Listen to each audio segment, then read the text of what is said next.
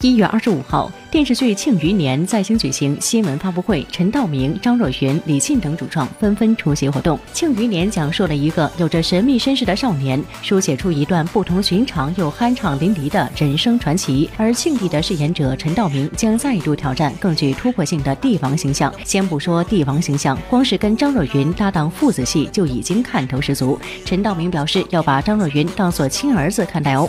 确实希望把他演成我亲儿子，就这点期待，因为只要人物关系演对了，嗯这个戏就全对了。如果人物关系不对，君君臣臣父父子子都不对位，嗯，再好的人物关系，他这戏也不对。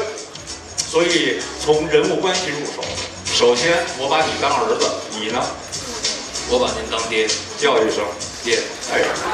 虽然这部作品是两人第一次合作，但其实两人私下早就很熟悉，因为张若昀的父亲跟陈道明是麻将好友。从小从小我就是目睹着道明叔打麻将糊了的英姿，从小就看见了。在那个时候啊，我跟他父亲呢经常打麻将，哦，牌友，然后所以很熟很熟，不光是牌友。对，然后道明叔一糊能糊一天。哎胡一天，你你说是锅吗？胡胡胡牌胡不，就是打篮球。哦我们家里有个孟州篮球队，明白？也是他父亲组织的。哦，所以呢，我们在孟州篮球队，我们打了二十多年篮球。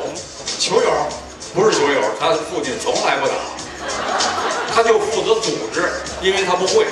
组织性人才，哎，对对对对。明白了。所以呢，跟他父亲特别熟。哦，目前该剧前期筹备工作已进入尾声，《庆余年》第一季将于一月三十一号在贵州都匀开机，该剧将分三季制作，总制作周期在五年左右，敬请期待。